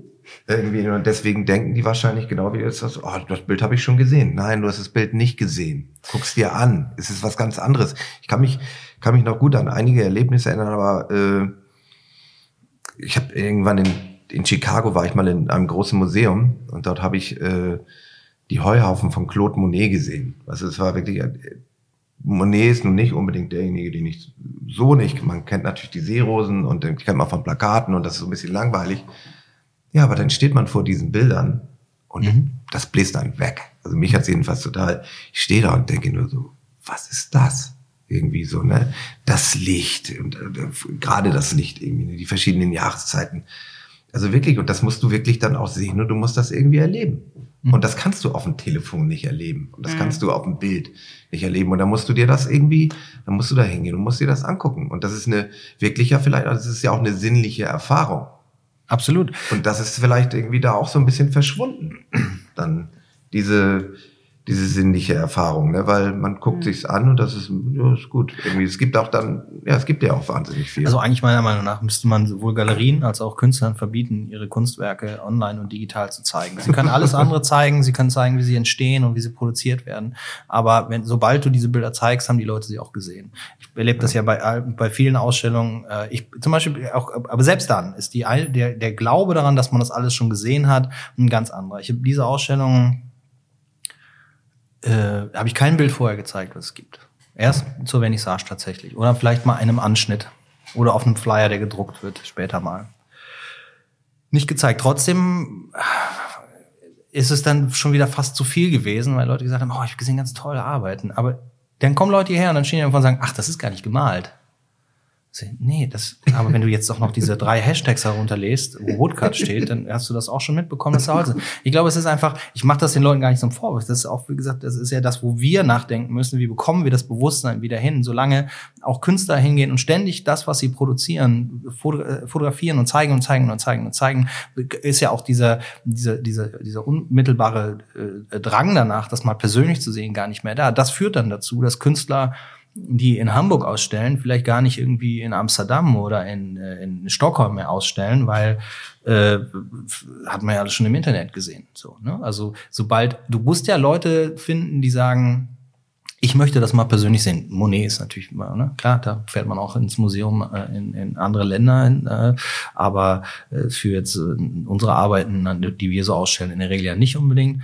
Aber wie viel beeindruckender ist es tatsächlich vor Ort und wie können wir den Menschen das vermitteln, das ist ganz wichtig. Ist jetzt im Weihnachtsgeschäft kommen mir ganz viele Leute in der Innenstadt, die ist von uns beiden fünf Minuten zu Fuß weg. Da laufen die Leute sich über die Füße, da rennen die in jeden Laden rein, da muss hier noch was gekauft werden. Und das Argument, warum sie, obwohl sie gesagt haben, ich komme mal vorbei nachher, ich gucke mir das mal an, ja, es lag nicht so direkt auf dem Weg und wir mussten dann noch in den Lego-Store. Und dann sind die total gestresst. Und dann sage ich mal, ja, weißt du, pass mal auf, aber ganz ehrlich, wenn du hier vorbeikommst und du bringst Ruhe mit, dann kriegst du hier einen Kaffee oder ein Bier, wir können uns unterhalten, du kannst dich ausruhen, kein Remi-Demi. Und du kannst einen ganz anderen Zugang zu, dazu entwickeln. Die fünf Leute von den 50, die sagen, die machen das, die hierher kommen, die nehmen fast alle was mit. So. Und das ist so der Prozess. Wie komme ich dahin, dass aus diesen fünf Leuten mehr werden? So, und, und wie können wir als Galerien äh, tatsächlich äh, eine, noch eine höhere Attraktion, Attraktivität erschaffen? Ich meine, wir sind selber Galeristen, wir sind selber in dem Geschäft, wir gehen nicht zu allen Ausstellungen und bei manchen sollten wir vielleicht auch mal sein, aber manchmal geht das halt nicht und es geht nicht immer und zu mir kommt auch nicht jeder und äh, jedes Mal. Das ist vollkommen in Ordnung, aber dass man zumindest so sagt, ähm, eine Handvoll Ausstellungen im Jahr kann man sich doch ruhig mal angucken. Und da muss aber so ein Trigger für sein, dass man da auch gerne hingehen möchte und dass man sich vielleicht auch überlegt, wo gehe ich hin und was suche ich mir aus. Und äh, ja, wie gesagt, der, der Punkt ist, wie kriegen wir, wie kriegt man mit Kunst heutzutage noch neue Kundschaft und nicht Follower? Kundschaft ja. die ja auch so einem Künstler helfen letztendlich. Das brauchen die Künstler ja. Ohne diese Leute, die die Bilder kaufen, ist, äh, brauchen die auch diesen Beruf nicht mehr aus. Ich denke, das ist tatsächlich dann so, dass äh, aber sie braucht oder nicht, aber dass es tatsächlich auch äh, ins Bewusstsein muss. Und ins Bewusstsein bekommst du tatsächlich über eine Öffentlichkeitsarbeit.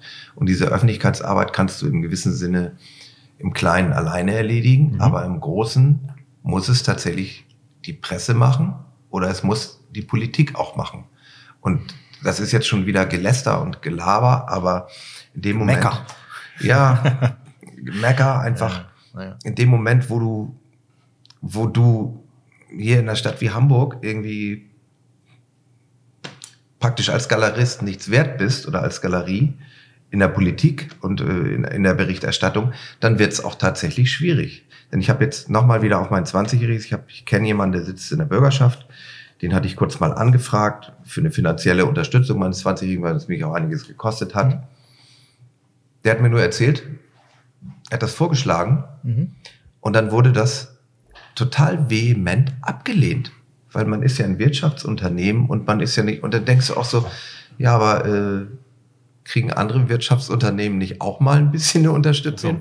Das ging dann nicht um, weißt du, da denke ich so, das zeigt mir dann auch schon wieder so. Und da gibt es ja mehrere Beispiele, die ich, äh, ich habe ja schon zusammengesessen mit der Kulturbehörde, mit Hamburg Marketing, mit was weiß ich was, äh, mit der Kreativgesellschaft, wo du, wo du dann, ich, ich kann das nicht mehr, ich setze mich da nicht mehr hin, weil ich mhm. jedes Mal einen Hals kriege, was, was für eine Ignoranz da ist.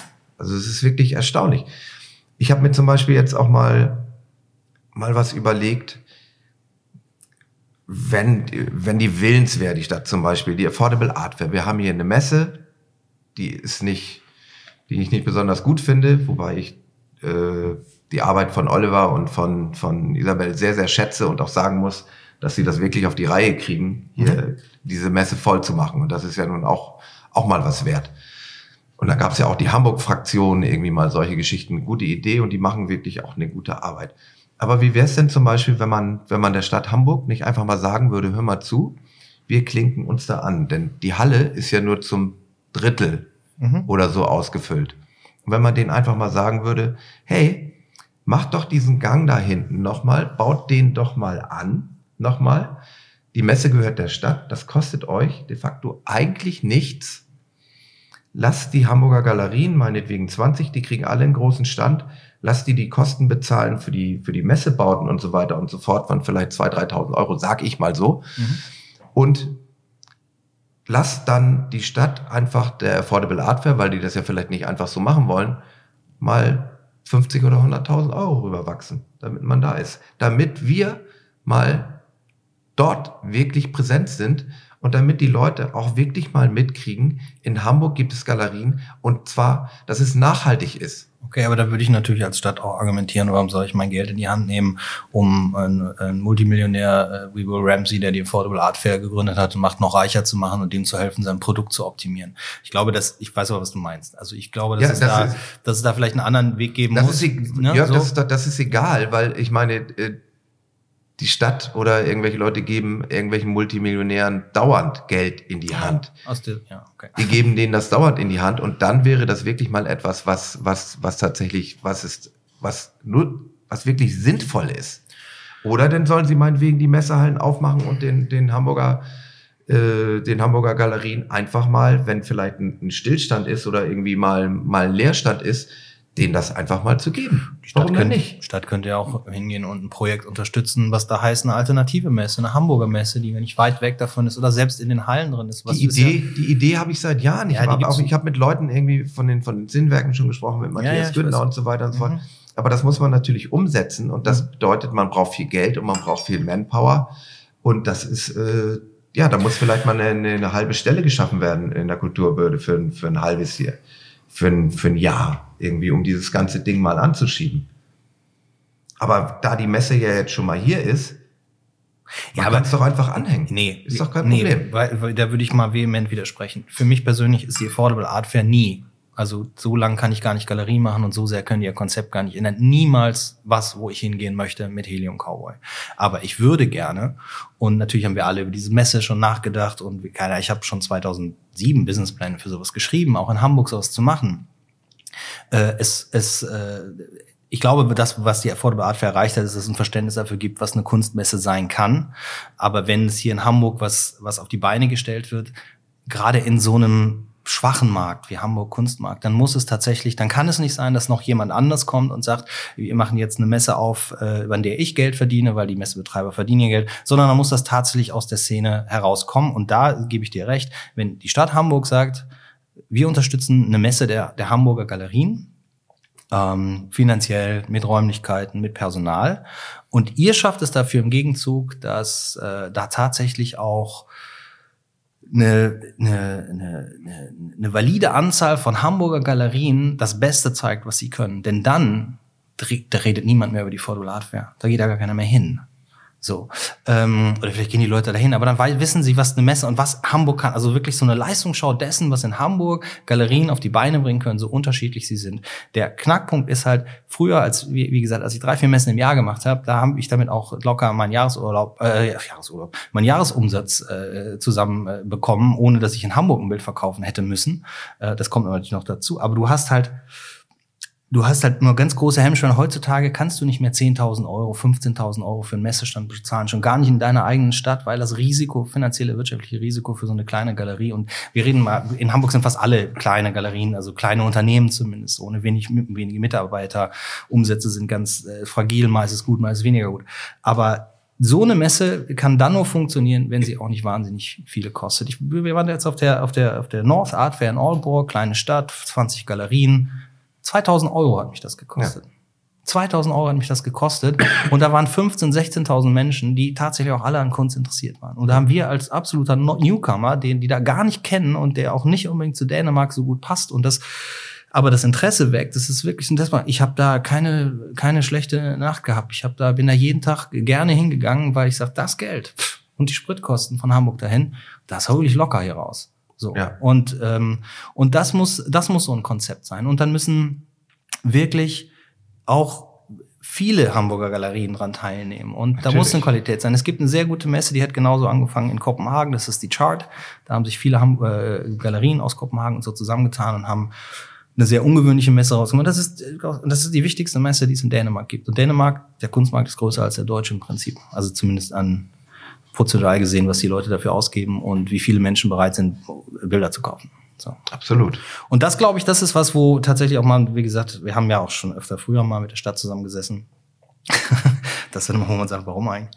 äh, ja, das wäre was, das kann man natürlich irgendwie anschieben und ändern. Das wäre was, was man sich vielleicht für das nächste Jahr mal vornimmt, dass man sagt, äh, äh, ja, lass doch mal gucken, ob wir da nicht was auf die Beine kriegen. Aber sich an irgend so ein, so ein, so ein, so ein, so ein Riesenunternehmen anzuflanschen, das, äh, nee. Ja, das ist jetzt, das ist jetzt tatsächlich ja, ich weiß, was du meinst. Es ist ein Gedanke, ne? ja, weil, ja, weil man, man, man sich dort irgendwie anflanscht tatsächlich ja. und ob das überhaupt möglich ist, weiß ich ja nicht, ne? Mhm. Aber dass man sich, dass man sich anflanscht an diese die Geschichte irgendwie Part dessen ist, weil man dort schon ein Publikum hat mhm. und weil die Leute dann vielleicht auch sehen, also dann wäre es ja ein krasser Kontrast irgendwie, weil sie dann sehen würden. Ja, und so, gleichzeitig ah. ist ja auch die, die Messe ist ja so gut wie die Galerien, die dort sind. Wenn jetzt mhm. in Hamburg auf der Affordable Art Fair wirklich alle guten Galerien mitmachen würden, dann hätte man da ein Publikum, was man auch abholen und was man in einer gewissen Art und Weise mitnehmen. Also erziehen ist das falsche Wort, aber dem man einfach auch eine gewisse Ästhetik vermitteln kann und vermitteln kann, was, was kann Kunst sein.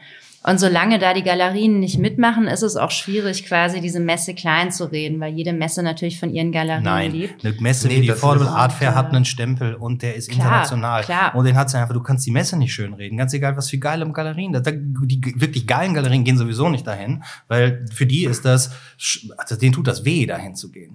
Ähm, das, das, das funktioniert mit diesem Produkt einfach nicht. Für Hamburg funktioniert die Affordable Art Fair, weil sie die einzige Messe ist, weil die Leute sie annehmen und weil es so ein bisschen ja, so ein bisschen den Flair hat von was mondän und äh, international. Aber du könntest das nur weil die Leute das nicht wissen. Und wenn du da, wenn du da jetzt sagst, komm, Hamburger Galerien, ist es umsonst, kommt mit daher, stellt da alle da aus, dann ist es immer noch eine Ramschmesse. Weil die Affordable Art Fair ist weltweit eine Ramschmesse. Die ist nicht, in Hamburg kriegen die das vielleicht hin, weil der Oliver Landorf und die Isabel einen wirklich guten Job machen gegen alle Widerstände, die es für sowas gibt ja. und das seit Jahren wirklich gut machen. Äh, jede Affordable Art Fair in jeder Stadt ist auch irgendwo ein bisschen anders. In Brüssel ist sie besser als in London und, und, und. Aber am Ende des Tages gibt es einen, gibt es einen, einen, einen Schnitt bei der Affordable Art Fair.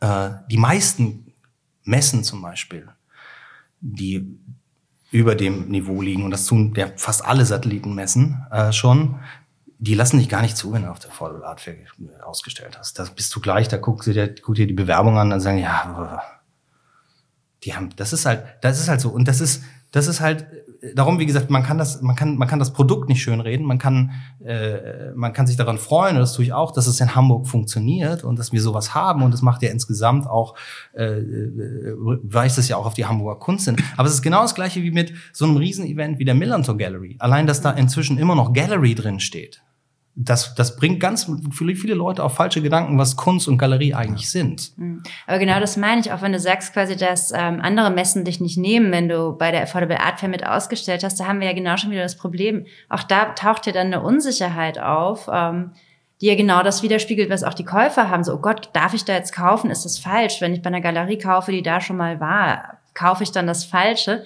Also auch da schneiden wir uns, glaube ich, ins eigene Fleisch. Also ich sehe die Messe auch sehr ambivalent. Ich finde es gut, dass sie da ist. Ich finde den Titel sehr, sehr schwierig, weil auch Absolut. der ja suggeriert, dass es bei uns in den Galerien unterm Jahr nichts gäbe, was man bezahlen kann, was ja absoluter Schwachsinn ist. Also ich mache seit 20 Jahren tatsächlich, dass ich meine Galerie versuche, niedrigschwellig zu halten und äh, ich meine, 80 Prozent aller Arbeiten aller Galerien in Hamburg kosten sowieso unter 7.500. Ja, also ist, ja, ist, ja, ist ja sowieso Quatsch. Aber wir sind uns ja alle einig, es, es gäbe viel Potenzial und wenn wir da alle ein bisschen zusammenrücken, dann könnte man 2019 vielleicht eine geile Sache starten.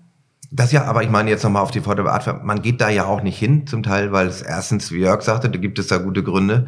Und zweitens ist es einfach viel zu teuer.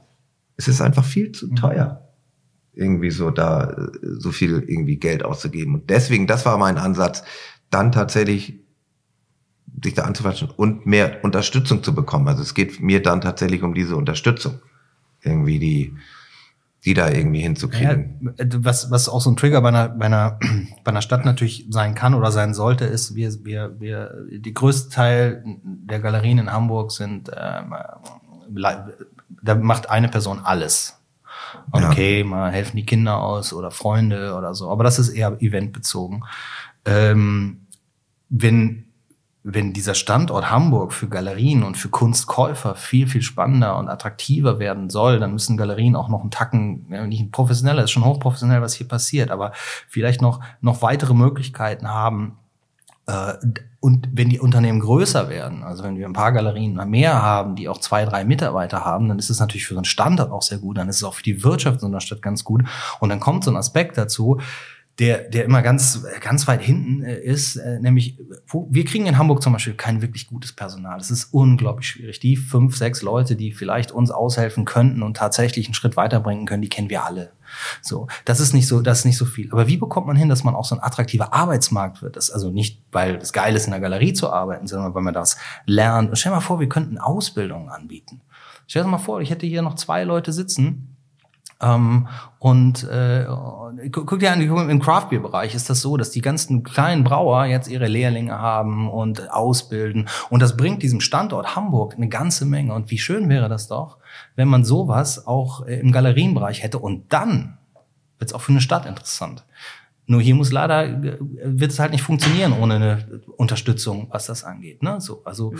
ich glaube, dieser ganze Bereich Arbeitsmarkt, äh, Galerien, das, wir, wir sind für die Menschen da draußen alle wahnsinnige, äh, wahnsinnige, Komma, Individualisten ähm, und äh, kommen schon alleine klar.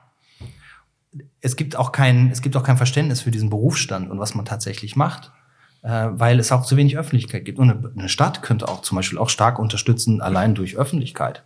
Schon mal, das würde ja auch schon helfen. Klar.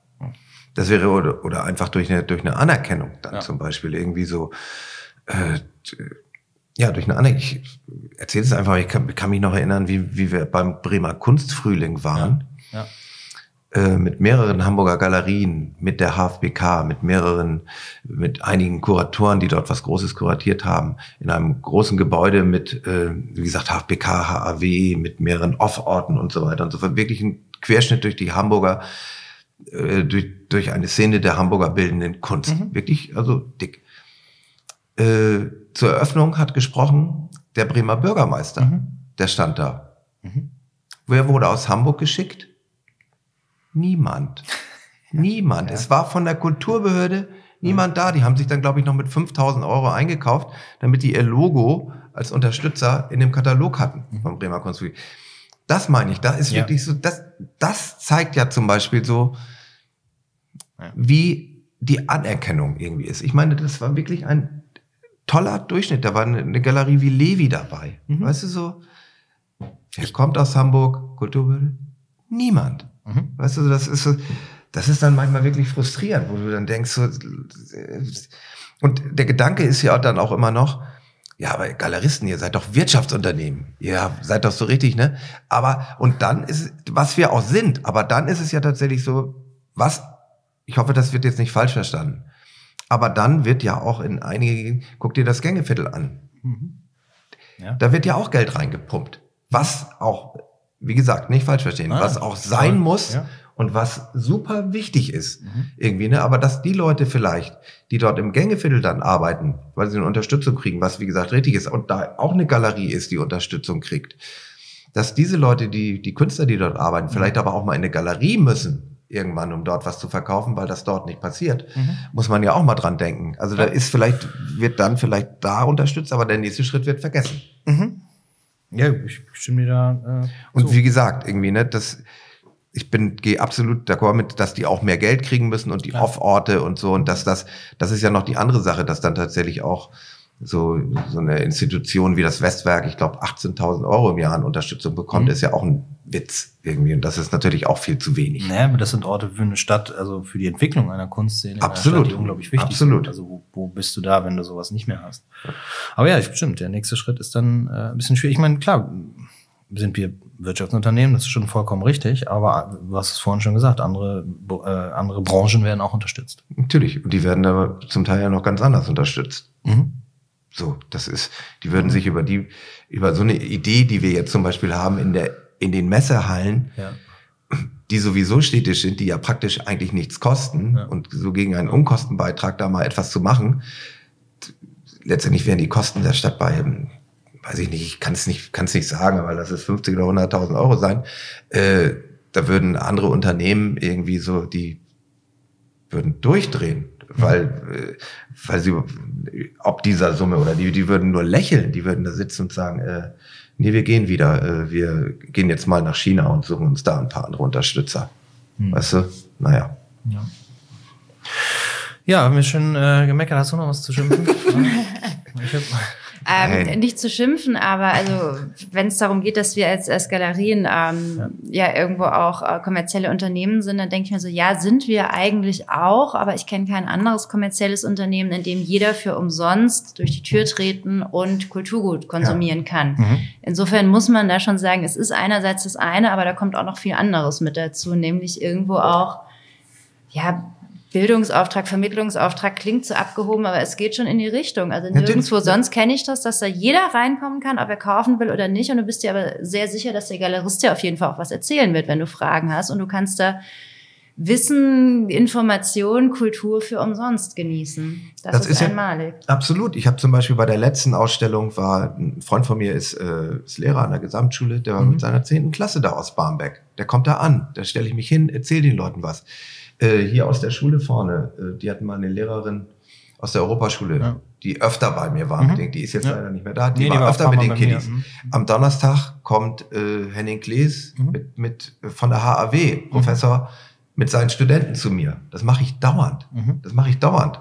Natürlich kriege ich da nichts für. Weißt du, aber ich glaube, das ist wichtig, so etwas zu tun. Aber sowas wird dann, ja, das ist dann, muss man einfach mal machen. Mhm. Ich mache es ja auch gerne und es macht ja auch tierisch Spaß. Ja. Aber man möchte ja trotzdem irgendwo, dass es auch gesehen wird und dass es ja. eine gewisse Wertschätzung einfach Absolut. auch erfährt. Das ist natürlich höchst wichtig. Ja. Ja, ja sag mal, ähm, mal so eine, mal eine andere Frage. Das ist ja äh, auch ein Jahresrückblick. Äh, was waren denn so eure Highlights in diesem Jahr, was, was Kunst anging in Hamburg? Für euch persönlich kann ja auch gerne, ich meine, bei Ralf war sein Highlight 20 Jahre äh, Feinkunst Krüger, kann ich verstehen. Äh, ist auch so, aber was bei dir, Anne, was ist ähm, ich hatte diverse Highlights. Also wenn ich jetzt auch gerade schaue, was, was ich bei Gutberg Nerger erlebt habe, dann war es für mich eine sehr spannende Ausstellung, die Hashtag Welcome to the Real World mit mhm. sechs Künstlern. Und da sind wir auch wieder bei diesem Thema Instagram. Da war unser Aufhänger, dass wir über Instagram Bildmaterial so schnell konsumieren und uns so viel von der Haptik und von der Zeit verloren geht. Und da habe ich sechs Künstler gesammelt, die in ihren Arbeiten sehr haptisch arbeiten und auch sehr viel Zeit investieren. Da gab es dann von Radierung über Stickerei und dergleichen sehr vieles zu sehen. Was für mich auch, also mein, mein absolut finales Highlight war, war die letzte Ausstellung, die wir bei Gutberg Nerger hatten mit dem Leipziger Malerei Götze, die mhm. ich gestern abgebaut habe.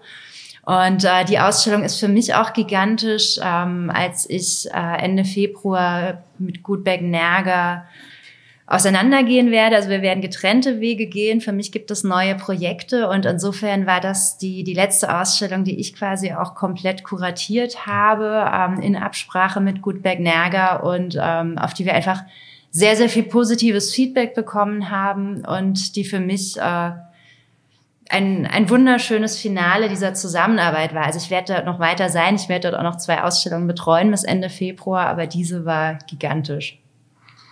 Ja, ist eigentlich schade. Das ist also du bist, äh, du bringst ja das mit, was also was Galeristen vielleicht auch auszeichnet, eine, eine, eine Leidenschaft und, ähm, und so ein äh, Sendungsbewusstsein ist der falsche Begriff. Mir fällt aber nichts Besseres ein, dass man den Leuten tatsächlich auch an die Hand nimmt und sagt, guck mal hier, darum mache ich das und darum machen wir das, darum zeigen wir das, das ist der Künstler. Das ist natürlich was, was dann da erstmal fehlen wird. Also ich gehe fest davon aus, dass es, dass es, äh, dass es immer diese Löcher, die, die immer wieder aufgerissen werden, dadurch, dass sich solche Dinge verändern, nicht so leicht zu stopfen sind. Komme ich wieder auf den Punkt zurück. Es gibt in Hamburg nicht viele Leute, die also jetzt einmal in einer Angestelltenfunktion das, ähm, das so ausüben könnten. Weil Ralf und mir, pff, wir sind alt und grau, wir machen das einfach weiter und so. Pff, wir können das einfach, ne? Aber ja, ähm, ja. so. aber ja, gut, schade. Ähm, und äh, und bei dir, Ralf, ist es denn tatsächlich 20 Jahre gewesen oder gibt es irgendwas anderes? Ja, es ist tatsächlich so. Also ich ich meine, du hast ja auch einen extrem intensiven Zeitplan, ne? Ich ja, das, ist, äh, immer, das, ne? ist tatsächlich, das ist tatsächlich so, dass ähm, dieses Jahr war tough, äh, muss ich sagen. Und ich bin dann manchmal gar nicht so viel dazu gekommen, mir irgendwie viel anderes anzugucken. Und bei mir war es äh, also tatsächlich so, äh, ähm, ja, meine 20 Jahre, das war schon, das war schon denke ich, wichtig für mich. Ich wollte ja nur einen Abend und ich wollte eine Sause. Ich habe eine Sause gekriegt. Hm. Trotzdem aber auch mit, mit Kunst und denke, dass Simon Hemann und Stefan Vogel da eine wirklich großartige Installation hinge mhm. hingebaut haben, immer nur für einen Tag. Das war schon also sehr, sehr aufwendig und ich finde wunderschön, meditativ irgendwie auch. Was vielleicht für mich irgendwie was, was noch toll war, auch äh, ich, als ich in Leipzig war, ich wurde eingeladen vom Laden für nichts, mhm. der Galerie in, aus äh, Leipzig äh, in der Spinnerei für den, ja. für den Frühjahrsrundgang mit anderen Galerien zusammen. Und das war schon, das war schon ein tolles Erlebnis irgendwie auch, ne? Und sonst war dieses Jahr, ja, wie gesagt, es war tough. Ich habe jetzt mit meinen Ausstellungen zusammen so dieses Jahr, glaube ich, 16, 17, 18 verschiedene Sachen gehabt und mhm. da, das langt auch. Ja.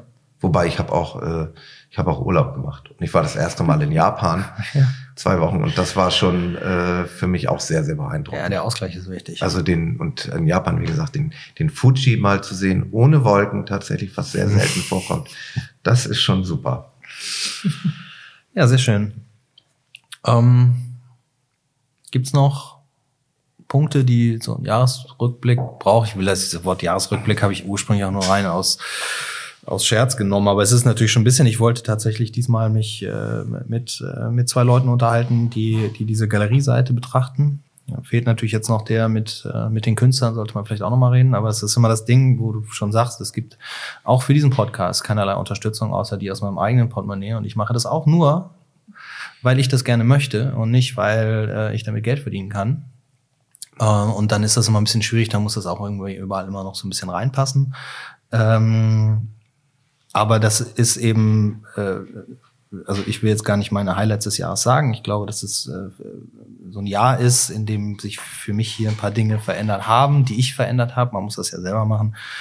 Äh, oder wenn man selber macht, dann ist es besser, Dinge zu verändern. Das ist alles das hat alles ganz gut geklappt und das war für mich auch ein wahnsinnig intensives Jahr. Ich, ich würde halt ganz gerne tatsächlich so zum Ende hin äh, dieses Gesprächs nochmal sagen, das, was wir drei hier haben, und ich meine, auch wenn du nicht mehr die Galeristin von, von Gutberg-Nerger bist, äh, du wirst weiter Ausstellungen machen, ähm, du wirst dieser Stadt hoffentlich erhalten bleiben. Das haben wir ja auch immer ganz viel. Zum Beispiel ein Thema hätten wir auch mal drüber sprechen können, dass sie alle abhauen nach Berlin, aber es ist ja auch nicht mehr so. ist ja auch nicht mehr so. Nee, ist auch nicht mehr so.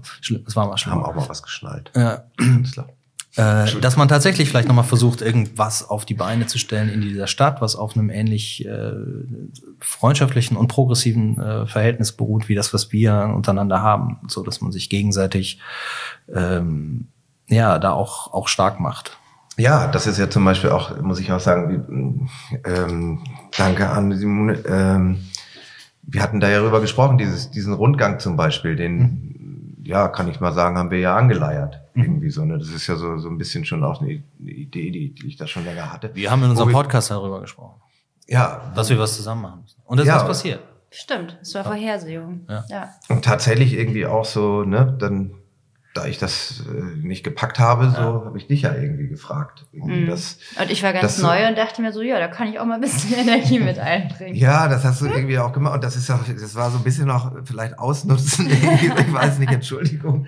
Aber ich meine, das hat ja funktioniert, das hat ja auch geklappt und äh, ähm, naja, man braucht dann irgendwie einfach auch so Leute wie dich äh, mit, mit Energie und Leidenschaft und, und Ahnung irgendwie, ne? Mhm. Und äh, so. Zum Glück sieht man uns nicht, sonst würde man sehen, dass ich ganz rote Wangen bekomme. Erzähl mehr, super. Ja, aber ist doch, keine Ahnung. Wer weiß, vielleicht, äh, vielleicht sollte man sich mit den ganzen Galerien mal zusammentun und äh, dich äh, für sowas anspitzen, wie gesagt, mit der Kulturwürde. Und da muss man sehen, wie man sowas bezahlt oder was weiß ich was. Keine Ahnung. Ah, dann hast du also schon einen Job, wir besorgen jetzt einen neuen Job. Ähm, also ich kann dir mal einen kleinen Teaser fürs nächste Jahr geben. Also wie gesagt, ich hatte mit Gutberg Nerge ein fantastisches Jahr. Wir haben sehr, sehr viel zusammen erlebt. Ähm, ich werde ab dem ersten Dritten zum einen wieder viel als freie Autorin und Kuratorin arbeiten. Das ist das eine. Und das andere ist, dass ich mich tatsächlich mit ähm, einer Partnerin selbstständig mache, die aus dem Bereich Film kommt. Und wir hatten es vorhin von dieser Lücke zwischen dem ähm, Werk und mhm. dem Publikum. Und unsere Idee ist es ganz gezielt, Galerien und Künstlern Filmformate anzubieten, in denen wir ähm, auf eine sehr, sehr eigene Art und Weise eben zum einen die Galerie vorführen oder auch einen Einblick in, in das Schaffen des Künstlers geben, aber eben nicht dieses klassische dokumentarische oder Imagefilmartige, sondern wirklich mit dem Anliegen, ein äh, Konzept zu erarbeiten, zusammen mit dem Künstler und mit der Galerie. Also das wären so die, die Dinge sein, die mich umtreiben, abgesehen davon, dass ich auch noch promoviere. Aber prinzipiell, ähm, ich bin da und ich arbeite gerne an Projekten und äh, wir können da über alles reden. Gut. Ja, dann ähm, finde ich ein gutes Schlusswort. Wohl, vielleicht hätten wir die Laubbläser nochmal rangekommen. Zum Schluss, die uns hier zwischendurch hat man vielleicht ich wundert, dass sie aufgehört haben zwischendurch. Ja, auch nicht, aber die haben uns doch dazu gezwungen, mal tatsächlich eine Pause zu machen. Ich schneide ja nicht so gerne in diesem Podcast, eigentlich nie. Aber da mussten wir jetzt mal vorhin kurz unterbrechen, weil die Wahnsinnigen mit ihren Laubbläsern hier rumgerannt sind. Ähm, ich bedanke mich bei euch beiden. Äh, Danke gleichfalls. Danke für die Einladung. Danke für die Einladung. Wir sind uns ja nah, wir reden ja wahrscheinlich demnächst auch schon wieder äh, persönlich oder auf, auf Ausstellungen darüber. Aber ich glaube, da sind vielleicht mal ganz gute Ideen rumgekommen. Und es ist ja wie gesagt so, dass das ist, ein, das zwar irgendwo ein geschlossenes Format, weil wir hier zusammensitzen, aber es ist natürlich toll, wenn sich Leute auch einmischen und wenn, wenn wir über die Kommentare an, durch, an, an, an Ralf, an mich bei so einem Podcast danach, im, im Nachhinein, wenn der gehört wird, auch noch vielleicht ein bisschen Feedback kommt, vielleicht kommen ja Ideen, vielleicht haben wir was angeregt. Meckern nehmen wir auch immer gerne entgegen. Nee, kein Gemecker. Ach, kein Gemecker. Haben wir doch genug gemacht. Nur, nur produktive Vorschläge bitte, dann, ähm, dann freue ich mich äh, darüber und dann, ja, dann äh, euch noch äh, eine schöne restliche Vorweihnachtszeit. Kann ich ja sagen, der Podcast wird ja noch vor Weihnachten ausgestrahlt. Insofern. Danke.